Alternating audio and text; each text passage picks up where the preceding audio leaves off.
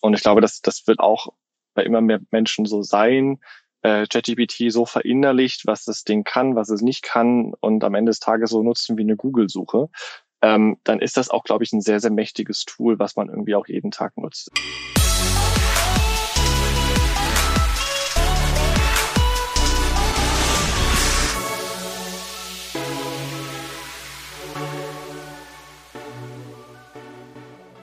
Es bedankt sich für dein Einschalten, Christoph Bursek. Hier ist Digitale Vorreiterin, dein Podcast zur Digitalisierung von Vodafone Business.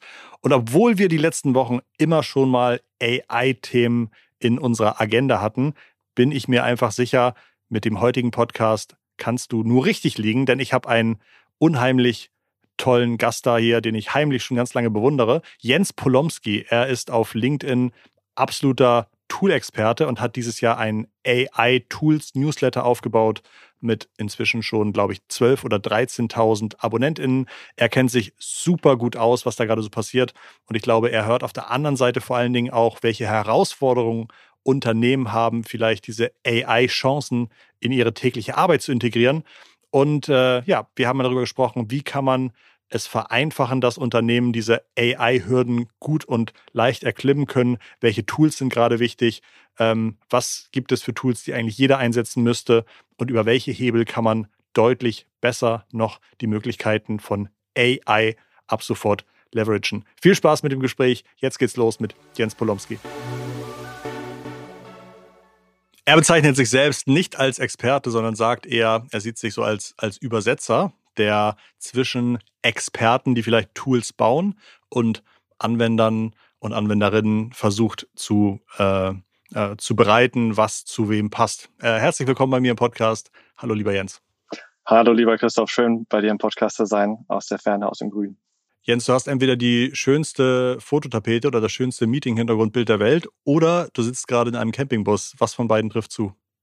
Tatsächlich zweiteres. Ähm, ich sitze gerade im, im Urlaub im Dreiländereck zwischen Belgien, Luxemburg und Deutschland im Campingbus irgendwo auf dem random Campingplatz und äh, ja, es ist schön muckelig warm und wir haben gerade schon eine 10 Kilometer Wanderung hinter uns und was gibt's da Schöneres, als dann einen Podcast zu machen?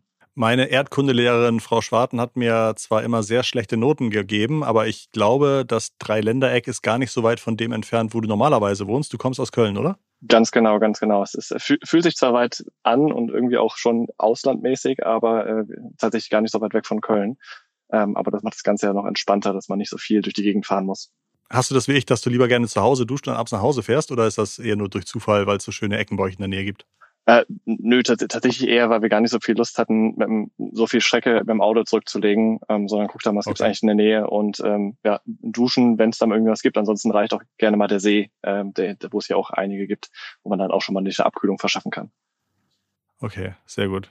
Mm, du hast, glaube ich, dieses Jahr ein relativ erfolgreiches Jahr bisher hinter dir. Man kennt dich unter anderem davon, dass du auf LinkedIn all dein Wissen zum Thema Tools teilst. Ich glaube, du hast auch einen äh, Tool-Newsletter mal aufgebaut, der bestimmt so zwei, drei tausend AbonnentInnen hat. Und dann kam auf einmal dieses Jahr das Thema KI. Und ich glaube, das hat dir auch persönlich ziemlich gute Sichtweite gebracht. Wie bist du das Thema angegangen? Und äh, wie viele Leute lesen regelmäßig bei dir auf LinkedIn oder über den KI-Newsletter zu? Ja, das, das ist, war dieses Jahr echt sehr, sehr krass mit der ganzen KI-Thematik. Ähm, weiß noch, wie ich damals, als ChatGPT so rauskam, gedacht, ah, es ist aber ein netter Chatbot, der ist da schon ganz gut. Ähm, und dann, was, was dann so passiert ist, hat mich selber irgendwie alles überrascht. Ähm, habe natürlich dann da meine Leidenschaft aus, aus Marketing-Tools, ähm, aber auch so gesellschaftlich, wie gehen wir mit Technologie um, Thematiken irgendwie sehr vereint gesehen und das hat mich irgendwie mhm. total fasziniert und nicht mehr losgelassen. Ja, und dann kam im Mai natürlich als eins der Highlights äh, der, der Auftritt auf der Yellow Stage auf der OMR ähm, vor 2500 Leuten, auch zum Thema KI, der auch total für, für mich nochmal ein krasses Highlight war, ähm, und dann natürlich durch diese Schnelllebigkeit der KI-Welt äh, nicht nur gefühlt, sondern wirklich jeden Tag neue Entwicklungen, neue Tools, neue, neue Forschungspaper. Ähm, also auch total spannend. Und mittlerweile, ähm, glaube über 21.000 Follower bei LinkedIn. Der KI-Newsletter mhm. hat auf LinkedIn sowie als E-Mail-Version insgesamt, äh, glaube über 13.000 Abonnentinnen aktuell. Mhm. Also ähm, schon schon ordentlich, was das Thema da irgendwie mitgerissen hat. Und ähm, ich, ich lerne selber jeden Tag noch irgendwie was dazu und finde es total spannend. Was waren so inhaltliche Highlights von der Yellow Stage? Welche Thesen oder welche Post, Post, Postulationen hast du da ähm, aufgeführt? Mm, auf der Yellow Stage habe ich gezeigt, wie ich in ja, doch einer recht überschaubaren Zeit von 20 Minuten ähm, durch, durch Einsatz von verschiedenen KI-Tools jetzt schon relativ gut eine, eine Marketingkampagne umsetzen kann. Also in verschiedenen Stages von der äh, vom, vom Brainstorming-Bereich äh, mit verschiedenen Tools, mit verschiedenen Agent-Systemen bis hin zum Creative-Bereich, vorwiegend natürlich da erstmal mit Midjourney, ist ja schon auch eine, eine Weile schon her, ähm, und dann so ein bisschen gezeigt, was heute schon sehr, sehr einfach halt einfach möglich ist ähm, und was wahrscheinlich in Zukunft noch einfacher und noch komplexer äh, möglich sein wird. Mhm. Was ist ein Agent?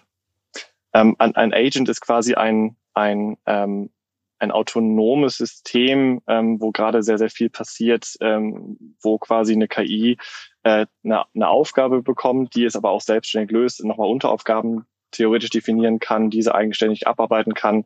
Ähm, das heißt so ein bisschen wie so ein, so ein autonomer ähm, ja, äh, Agent quasi, den man dann auch nochmal kombinieren kann. Mhm. Ähm, da passiert gerade relativ viel. Für welche Beispiele kann ein AI-Agent mir jetzt schon helfen? Hm, ich glaube, ich glaube, so das bekannteste Projekt, was gerade am Markt ist, ist ähm, AutoGPT. Äh, auch da gibt es mittlerweile einige Variationen von. Ähm, aber grundsätzlich, was ich manchmal als Beispiel aufgeführt habe bei AutoGPT, war beispielsweise, ich habe ähm, ne, ne, eine über, übergeordnete Aufgabe gegeben, ähm, wie zum Beispiel erstelle ähm, eine, eine Marketingkampagne für eine nachhaltige Sneakermarke. Und dann hat mhm. sich quasi dieser Agent ähm, überlegt, okay, was für Unteraufgaben benötige ich denn oder muss ich denn durchführen, um ähm, diese Überaufgabe durchzuführen und fertigzustellen und hat sich dann quasi entsprechende Unteraufgaben selber definiert. Dazu gehört natürlich eine Google-Suche oder eine generelle eine Internetsuche. Ähm, das heißt, da wurde auch dann schon recherchiert ähm, nach, nach vielleicht gegebenenfalls Trends in der, in der Branche. Was macht das aus? Was für Marken gibt es? Was für eine Konkurrenz? Ähm, also hier ähm, ist schon relativ weit, aber ich glaube, so die kritischen 20 Prozent, um es wirklich nutzbar zu machen, ähm, das, das fehlt gerade noch so ein bisschen. Ähm, aber gerade für, mhm. für komplexe Aufgaben, äh, die dann runtergebrochen werden, kann man da jetzt mittlerweile schon ähm, ganz coole Ergebnisse kriegen. Aber es ersetzt noch nicht so viel. Aber ähm, mhm. wie, wie bei vielen einfach nochmal ein halbes Jahr warten und dann mal gucken, wie es dann aussieht. Bevor du mit dem AI-Thema Anfang des Jahres vielleicht angefangen hast, hattest du dich ja schon seit Jahren mit Tools beschäftigt, äh, hast eine Expertise aufgebaut, kannst irgendwie ganz gut abschätzen, welche Tools vielleicht für welche Ansprüche gut sind. An welcher Stelle kannst du mit deinem Wissen, hast du mit deinem Wissen vorher Geld verdienen können? Mm, tatsächlich im, im vorwiegend im Marketingbereich. Dieser ganze Tool ähm, war tatsächlich viel mehr eine Passion ähm, als wirklich so die primäre Einnahmequelle. Ähm, ich mache seit seit knapp 15 Jahren jetzt Online-Marketing, das heißt SEO, ganze Thema Tracking, Google Tag Manager, ähm, teilweise auch Performance-Marketing. Das war halt eher so mein Brot- und Buttergeschäft, sag ich mal. Ähm, und dann natürlich auch ähm, je nach Unternehmen, äh, wenn so das Thema Mark Martech, also Marketing Technologies, also der effiziente Einsatz von Tools wirklich eine Rolle gespielt hat, da halt auch ähm, Beratung mit Aufbau äh, von, von, von einem Tech-Stack. Ähm, das war aber tatsächlich eher so die Ausnahme ähm, und hat sich jetzt natürlich mhm. mit, mit, mit KI das Ganze auch nochmal stark gedreht. Jetzt hast du angefangen mit deiner KI-Reichweite, dir Sachen anzulesen, viel Zeit zu verbringen, um einigermaßen auf dem aktuellen Stand zu bleiben. Hast du vom halben Jahr schon gewusst, was das für eine Nachfrage erzeugt? Also ich kann mir gut vorstellen, dass du jeden Tag auf einmal jetzt irgendwie Fragen und E-Mails bekommst ähm, ähm, und Opportunities hast, die waren so gar nicht vorherzusehen.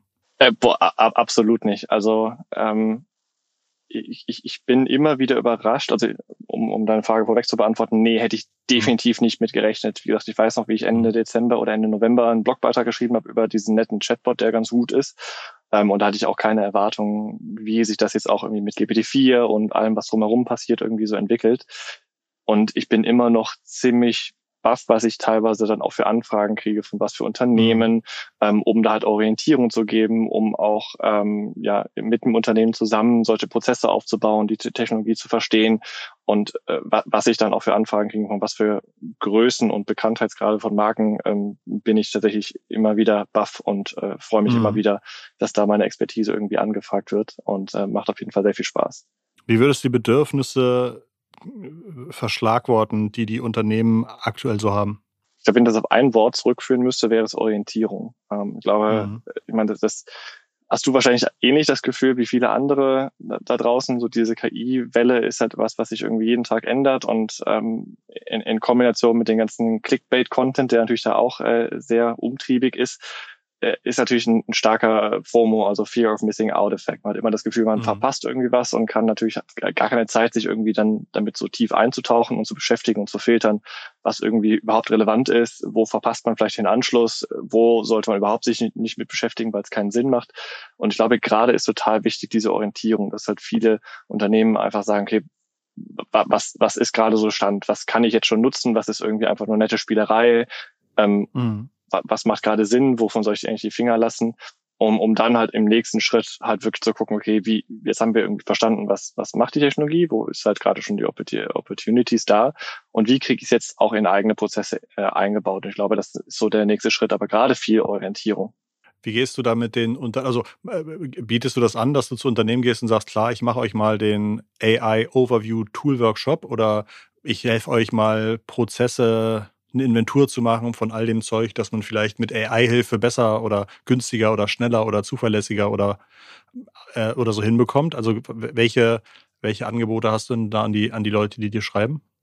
Mhm, genauso die Bereiche, die du gerade so ein bisschen aufgeführt hast. Also natürlich gerade am Anfang ja, viel Orientierung, das heißt wirklich so erstmal zeigen, was, was ist gerade irgendwie schon möglich, um auch so ein bisschen, das ist für mich total spannend, dieser gesellschaftliche Aspekt, was passiert mit unseren Jobs, ähm, auch da mit, mit eher neugierig auf KI zu machen, als halt irgendwie ähm, die Ängste weiter aufleben zu lassen und auch so sagen, okay, mhm. es macht keinen Sinn, irgendwie jetzt äh, Schiss zu haben, dass ein Jobwert wegfällt. Äh, wichtig ist, dass man sich irgendwie mit der Thematik beschäftigt und daraus zu schauen, dass die Leute auch irgendwie Bock drauf haben. Das finde ich persönlich erstmal super wichtig, dass man da nicht sagt, okay, oh Gott, es geht vorbei wie Clubhouse vielleicht, ähm, sondern auch sagt, mhm. was, was passiert damit, äh, was passiert da mit mir?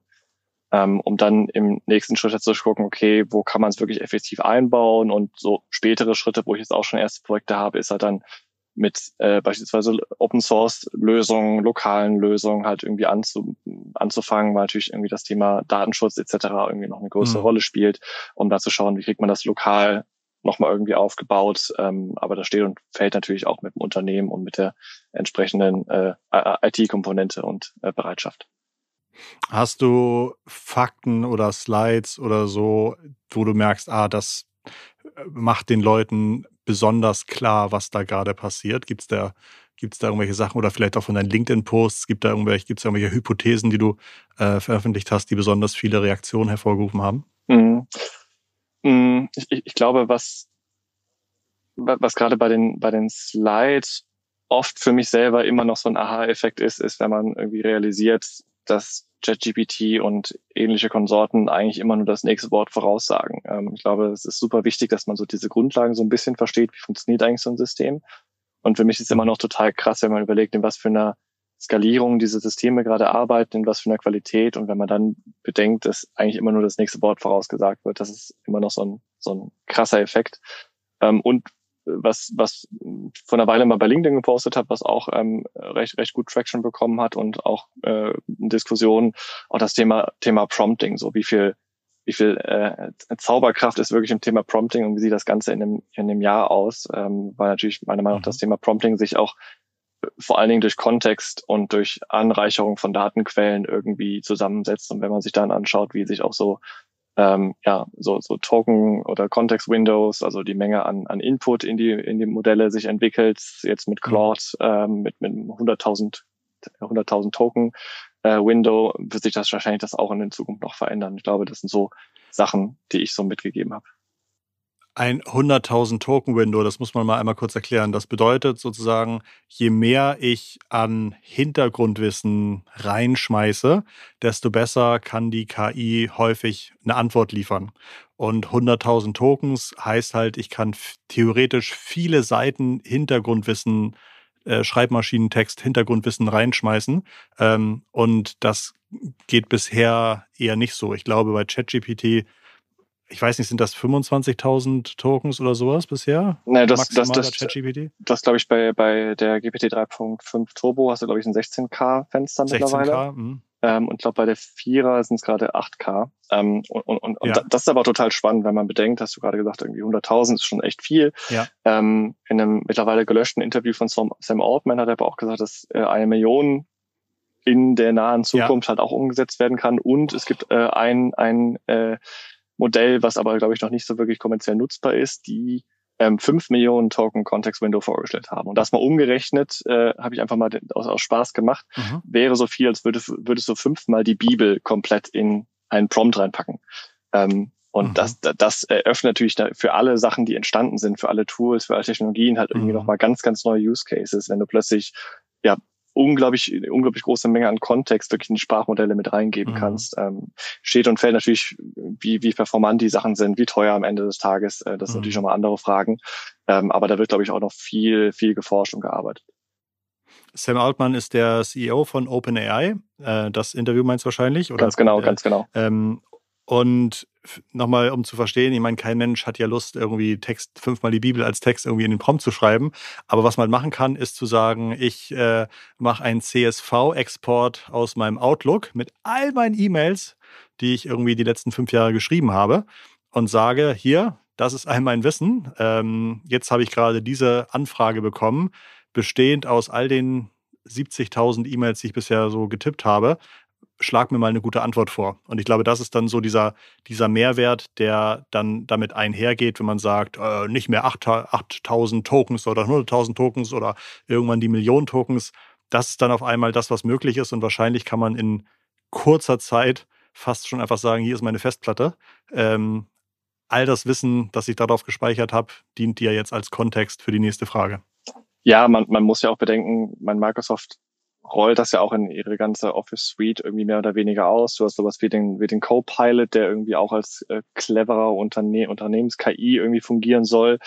Ähm, und wenn man überlegt, was für was für Wissensdokumente oder generell Wissen, du hast gerade E-Mails als, als Beispiel genannt, natürlich da immer mit, mit Thema Datenschutz, ähm, aber wie viel mhm. Content da überall irgendwie rumliegt und wenn das dann irgendwie auch verarbeitbar ist ähm, und du dann wirklich eine, ein, eine KI hast, die dir alle Unternehmensfragen in alle Richtungen beantworten kann und ausarbeiten kann. Mhm.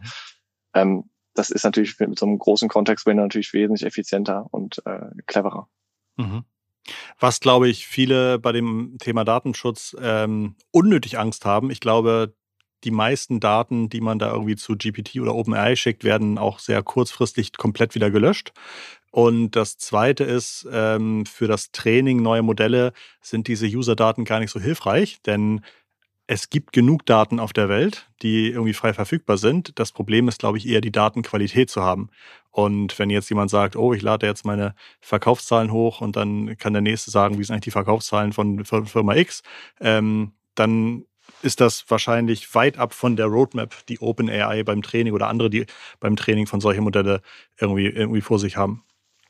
Ja, absolut. Ich glaube, das ist äh, natürlich wichtig, dass einem klar ist, okay, die Daten, die man da jetzt reinschickt, werden in den USA verarbeitet. Natürlich, jetzt mhm. gerade gibt es auch wieder Neuigkeiten, was die Verarbeitung von USA und Deutschland jetzt oder Europa angeht. Ähm, mhm. Aber das sollte einem trotzdem bewusst sein und äh, wie du auch, glaube ich, schon als Beispiel genannt hast, die, die Wahrscheinlichkeit des nächsten Wortes verändert sich halt dadurch, was man irgendwie reingibt und wird halt dann mhm. zur Verbesserung des Produkts, so laut offiziellem Statement, ähm, benutzt. Und ähm, ja, ich, ich glaube, ähm, man sollte schon das Bewusstsein haben, dass da was verarbeitet wird, aber ähm, ja, trotzdem damit Aber es ist nicht so, als würde man sagen, ich lasse nee. mein, ich lass mein, meine Excel irgendwie von Google indexieren und dann ist sie auf einmal in der Suchmaschine drin. Das sind so zwei ganz unterschiedliche Ansätze. Definitiv. Was sind denn abseits von ChatGPT Tools, wo du sagst, boah, äh, absolut, absolut hilfreich für alles das, was du so jeden Tag machst? Tatsächlich gibt es ja super viele Tools und ähm, ich bin bei der bei der Frage nach dem irgendwie äh, hilfreichsten Tool immer sehr sehr langweilig. Ich sage dann immer ChatGPT, weil ähm, wenn man halt irgendwie und ich glaube, das das wird auch bei immer mehr Menschen so sein, äh, ChatGPT so verinnerlicht, was das Ding kann, was es nicht kann und am Ende des Tages so nutzen wie eine Google-Suche, ähm, mhm. dann ist das auch, glaube ich, ein sehr, sehr mächtiges Tool, was man irgendwie auch jeden Tag nutzt. Das ist mittlerweile bei mir auch so. Und dann mit so neuen Features wie den Plugins oder den Code Interpreter geben es ja nochmal ganz, ganz ja. viele neue Use Cases, die super, super spannend sind, wo ich selber gerade äh, im Urlaub mich immer ein bisschen zurückhalten muss, dass ich nicht irgendwie neue Use Cases ausprobiere. Ähm, äh, also JetGPT definitiv ähm, lernen, wie man damit umgeht, lernen, was man kann, was was was was nicht kann, super essentiell. Ähm, im, im Bildbereich meiner Meinung nach äh, äh, aktuell umgeschlagen auf Top 1 äh, mit Journey. Ähm, da das, wie es vom Prompting her funktioniert, noch mal ein bisschen anders, aber was die Qualität und den Output her angeht, total ähm, total gut. Ähm, was man allerdings auch nicht unterschätzen darf, meiner Meinung nach, ist die aktuelle Entwicklung von, von Adobe Firefly. Nicht nur wegen der guten Integration in, in Photoshop, jetzt auch mit der Web-Oberfläche. Ähm, soll dann auch bald, ähm, glaube ich, sogar in, in Teams mit integriert werden. Also hier zieht natürlich Microsoft alle Fäden, die möglich sind, um das irgendwie mhm. überall reinzuspielen. Ähm, und was, was, was hat, was halt, ähm, was halt Adobe als, als Vorteil hat, ähm, ist, dass ähm, sie ja quasi nur mit den eigenen ähm, Daten arbeiten, die äh, soweit rechtsmäßig äh, un, unbedenklich sind. Ähm, das heißt für Unternehmen halt auch nochmal ganz spannend ähm, äh, auf Adobe zu setzen. Deswegen glaube ich, diese beiden Sachen im, im Bildbereich würde ich auf jeden Fall beobachten und damit umgehen lernen. Gibt es irgendeinen guten Grund, sich kein GPT Plus Abo für 20 Dollar im Monat zu klicken, wenn man sagt, ich habe einen Bürojob? Mm, also ich bin immer wieder erschrocken, wenn ich mit Leuten ja. rede, die irgendwie auch im, im Online-Bereich arbeiten und sagen so, ja, nee, nee, äh, die Pro-Version habe ich noch nicht. Und ich falle da fast vom Stuhl rüber, weil genau solche Dinge wie, du hast es im Nebensatz erwähnt, der Code-Interpreter einfach mal ganz kurz erklärt. Das ist einfach jetzt so ein, ähm, das kann ich dann auswählen, dass ich den Code-Interpreter verwenden möchte in GPT. Und dann habe ich folgende Möglichkeiten. Ich kann bis zu 100 Megabyte Dateien hochladen, zum Beispiel ein PDF, zum Beispiel eine CSV. Ähm, ich lade da zum Beispiel Daten hoch, die für mich nicht so kritisch sind, wie äh, Wettbewerbsdaten, also Daten, die ich aus Tools über den Wettbewerb herunterlade. Und dann habe ich dann CSV mit vielleicht allen möglichen ähm, Ranking-Daten von einer Webseite, lade die im Code-Interpreter hoch und kann einfach mal sagen, hey, äh, mit diesen Daten, was denn so Sachen, die du für mich machen kannst? Und dann kriege ich halt eine, eine, Liste von, von Analysemöglichkeiten zurück und kann dann im nächsten Schritt mir die Analyse von GPT auf diesen Daten laufen lassen und kann am Ende sogar sagen, mach mir daraus ein Diagramm, meine Firmenfarbe ist äh, so und so. Ähm, äh, und dann habe ich auf einmal nach zwei Minuten ein Diagramm zu einer Analyse, wo ich bestimmt vorher zwei, drei Stunden lang gesessen hätte das ist, das ist ein unglaublich äh, mächtiges Tool und vor allen Dingen finde ich auch ganz spannend ja. daran, dass man ja, also es fühlt sich echt an wie so ein Data Analyst, den man irgendwie äh, immer bereit hat mhm. und der irgendwie alles macht, was man so möchte und irgendwie auch äh, jede mhm. Sprache versteht und jede Ansprache. Und ich finde es ganz spannend auch zu sehen, ähm, wie ChatGPT ja auch mit äh, beispielsweise Anpassung von Daten vorgeht, wenn, wenn selber da irgendwie steht, oh, okay, das Datumsformat war irgendwie ein anderes, deswegen muss ich das jetzt im nächsten Schritt umformulieren. Ja. Und wo man so denkt, so, okay, das ist echt krass. Oder auch so, äh, äh, was ich ganz gerne mit den Code Interpreter mache, ist einfach mal so ähm, auch reinzugehen, so ganz offen und sagen, okay, welche, welche krassen Insights kannst du denn daraus ziehen, die man vielleicht nicht so auf dem Schirm hat äh, und da einfach mal ja. ein bisschen freie Fahrt zu lassen. Ähm, aber um deine Frage vorweg zu beantworten, ich sehe da gar keinen Grund, warum man nicht die 20 Dollar im Monat irgendwie ja. investieren sollte.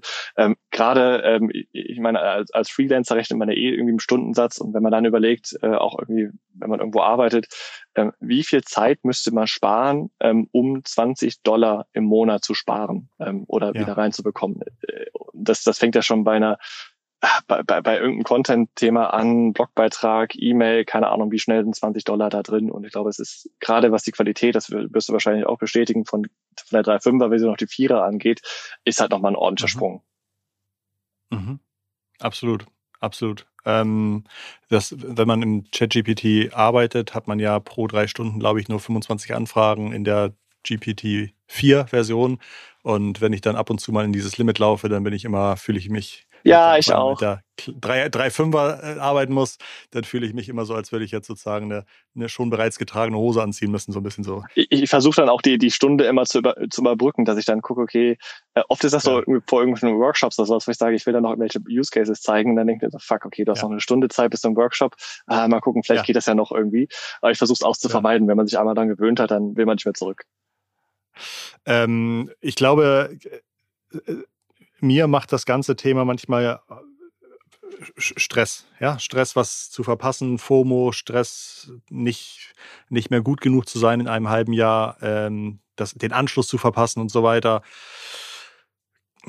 gibt es da irgendwie gute Wege? Muss ich mir Sorgen machen, wenn ich mich jetzt eigentlich die letzten Monate fast gar nicht mit KI ähm, beschäftigt habe? Kann man das irgendwie psychologisch erklären, was, was mit Leuten passiert? Ist das so eine kognitive Dissonanz, dass man irgendwie auch sagt, so, ey, lass mich doch in Ruhe mit diesem ganzen KI-Kram?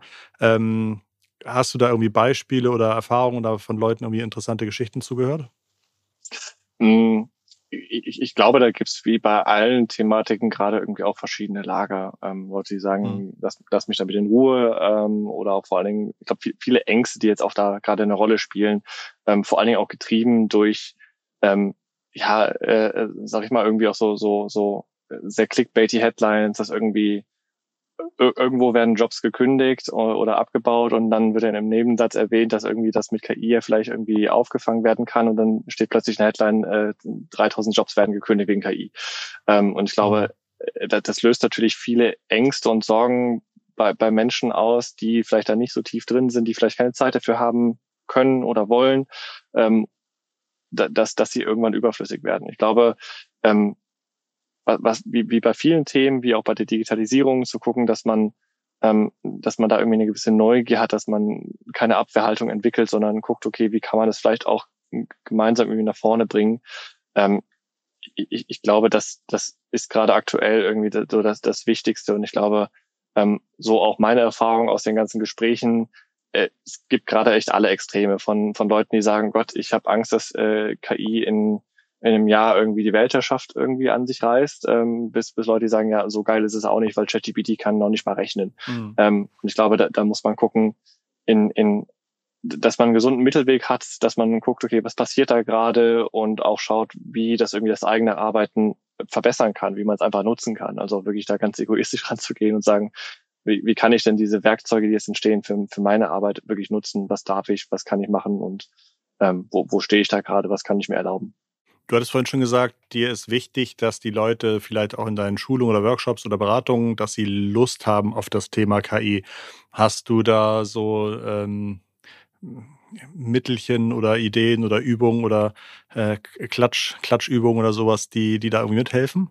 Oder hast du noch weitere Tipps, wie man irgendwie Lust bekommt auf KI? Äh, äh, äh, Klatschübung finde ich super. Ähm, werde ich mir direkt mal mhm. überlegen, mhm. habe ich gerade noch nicht drin. Ähm, mhm. Also ich, ich, ich glaube, was, was ich mit all meinen Content-Formaten, sprich mein LinkedIn-Post, mein Blogbeiträge, aber auch mein, mein Newsletter versuche irgendwie zu zeigen, wie einfach dann Sachen irgendwie sind, wie gut zugänglich. Und ich glaube, was in allen Formaten und beim Umgang mit der Technologie, mit anderen Menschen irgendwie bei mir immer ähm, sehr positiv aufgenommen wird, ist wirklich die, die Arbeit damit ähm, dass man Sachen ausprobiert, dass man die Berührungsängste verliert, weil ich glaube, ganz oft ist es so, dass man sich halt gar nicht rantraut. Was macht das Ding? Was kann das? Was tippe ich da jetzt ein? Ähm, soll ich mir einen Account machen? Bringt das wirklich was? Und ich glaube wirklich so die ersten Übungen, die ersten Berührungspunkte und zu zeigen, okay, wie, wie kann ich es wirklich nutzen? Und ähm, da finde ich selber immer total bereichernd, bereichernd, wenn in in Workshops oder in Gesprächen so die ersten Use Cases entstehen und Leute sagen, boah, das ist super geil, das mache ich dir nichts oder für das nächste, für die nächste Kampagne nutzen wir das und das so. Und ich glaube, das sind so die, mhm. die besten Sachen, wenn man selber nicht nur sieht, wie passiert das, was kann man da machen, irgendwelche Screenshots von Prompts sieht, sondern wirklich selber alleine mhm. oder in Gruppen was zusammen mal umsetzt und sieht, okay, das passiert, wenn ich damit arbeite und das kommt dabei raus. Ähm, und wenn man das dann irgendwie ins tägliche Doing mit reinbringt, ich glaube, das, das sind so die, die, die größten Aha-Momente, die ich dann irgendwie so erlebe. 2005 hatte Google sich, glaube ich, auch besonders von anderen Unternehmen unterschieden, weil sie 20 Prozent der Arbeitszeit von Ingenieuren ihnen einfach für Hobbyprojekte zur Verfügung gestellt haben. Also sie konnten bezahlt einen Tag die Woche machen, was sie wollten. Und wenn dann was Cooles dabei rauskam, dann konnte man das dann sozusagen innerhalb Googles integrieren. Und ich glaube, ganz viele tolle Google-Produkte sind aus diesen 20 Prozent entstanden.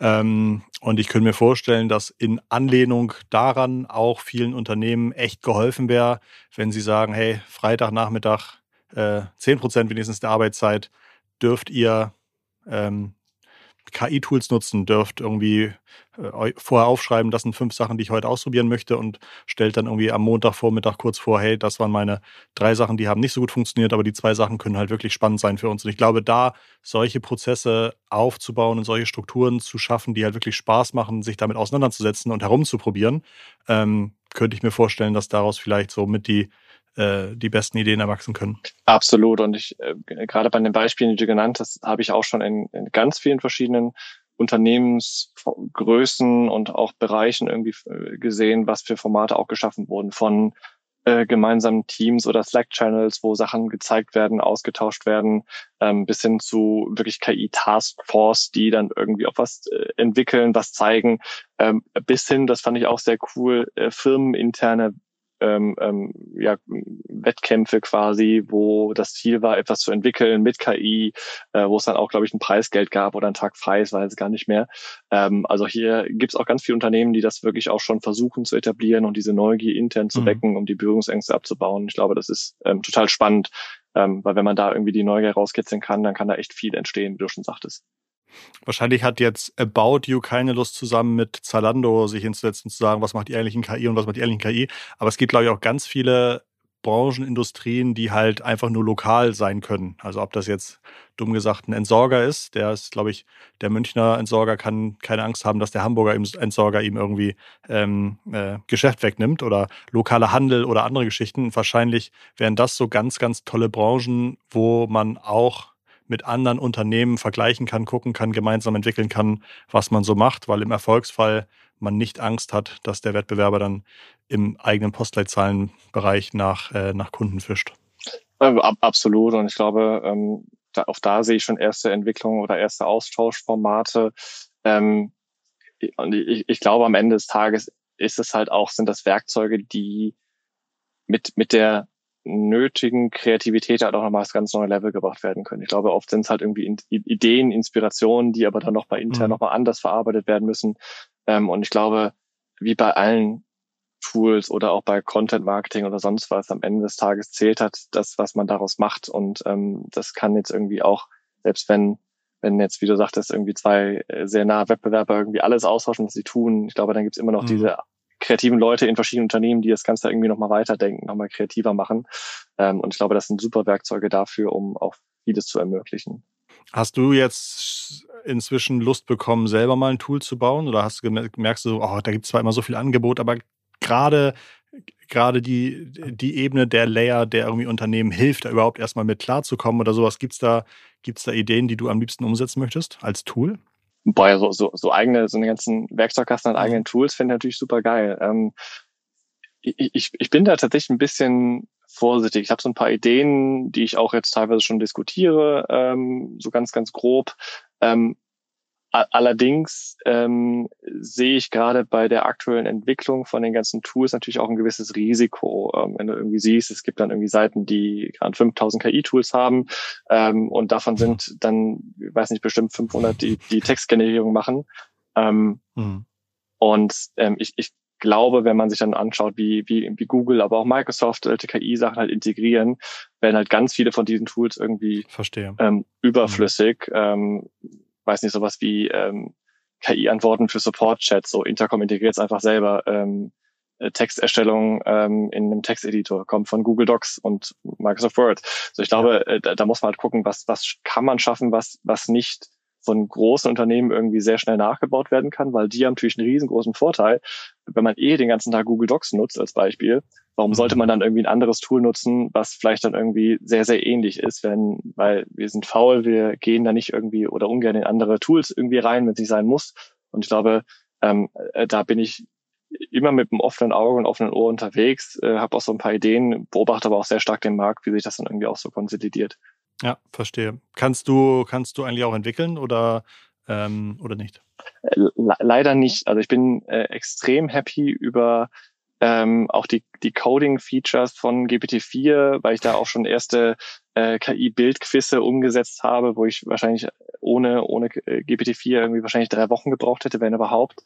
Ähm, deswegen, Was ist ein Bildquiz? Ähm, es war einfach so eine, so eine einfache Idee. Ich habe einfach gedacht, okay, wäre es nicht irgendwie spannend, mal zu sehen, ähm, ob äh, Leute unterscheiden können, welche Bilder von KI sind und welche nicht. Mhm, und dann okay. habe ich quasi ein Quiz daraus gebaut, wo Leute draufklicken können und dann wird eine Score errechnet und so.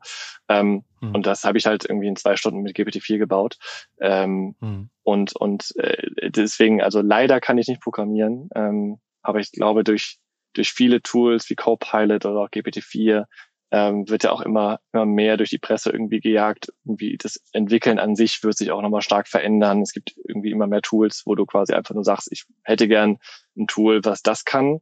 und dann kriegst du halt entsprechend Source Code bereitgestellt. Ähm, und ich glaube, da mhm. wird sich auch nochmal ein, ein sehr interessanter Layer in diese Richtung nochmal entwickeln, dass man vielleicht auch Marketer, die es verpasst haben zu programmieren, ähm, irgendwie dann die Chance geben, auch wirklich krasse Sachen zu bauen. Ich gucke auf YouTube gerne so einen Entwickler an, der jeden Tag zwei, drei Videos über neue Large Language Modelle äh, veröffentlicht und auch irgendwie sagt, so kannst du das bei dir zu Hause auf dem Laptop installieren und so kannst du das im Internet installieren und so weiter. Also ganz spannend.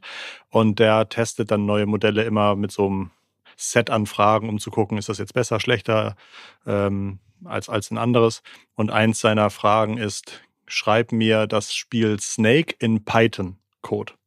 Und jetzt letzte Woche war es das erste Mal, dass ein kostenloses Open Source Large Language Modell einfach auf diesen Prompt programmiere mir das Spiel Snake einen lauffähigen Code ausgespuckt hat, der tatsächlich das Spiel Snake dann abspielt. Also ähm, irgendwie ein paar hundert Zeilen Code oder wenige hundert Zeilen Code direkt in einem Prompt erstellt. Also ja, da wird sich auch in großen Schritten noch viel ändern. Wenn man gute Ideen hat, braucht man bald nicht mehr programmieren können und kann trotzdem Programme draus machen. Ähm, hast du dieses Jahr noch irgendwelche Meilensteine oder irgendwas Besonderes, was ansteht? Oder gibt es noch Konferenzen, auf die du dich freust? Mm, also tatsächlich ist, ist das Jahr irgendwie so, so rasant irgendwie vorangeschritten, ähm, dass ich noch gar keine fixen Sachen habe. Ich werde wahrscheinlich, weil es einfach auch nur mit dem Fahrrad unterwegs ist, äh, bei der DMX-Co irgendwie rumtouren. Ähm, mhm. Ähm, aber sonst ähm, versuchen auch irgendwie äh, lo lokale, kleinere Konferenzen irgendwie zu besuchen, ähm, was auch das ganze Thema KI angeht, wo ja auch gerade irgendwie viel entsteht. Ähm, ich denke auch in, in Köln immer mehr, ähm, was natürlich dann für mich noch super ist als, als Hometown. Ähm, aber ansonsten bin ich eigentlich total gespannt, wie sich das ganze Jahr entwickelt, wenn man guckt, was, wie das letzte Jahr oder letzte halbe Jahr sich irgendwie entwickelt hat. Ähm, mhm. Bin ich einfach nur gespannt, was, was da so kommt und äh, einfach festhalten und, und weiterfahren, nicht und, aus der Kurve fliegen. Und, und einfach gucken, was, was da kommt. Weil ich glaube, wenn, wenn ich irgendwie was für mich realisiert habe, ist es, äh, dass Sachen kommen werden, die wir uns jetzt nicht vorstellen können, die irgendwie praktisch sind und mhm. Sinn machen. Ähm, und das äh, fühlt sich alle paar Wochen immer wieder so an, dass da sowas entsteht.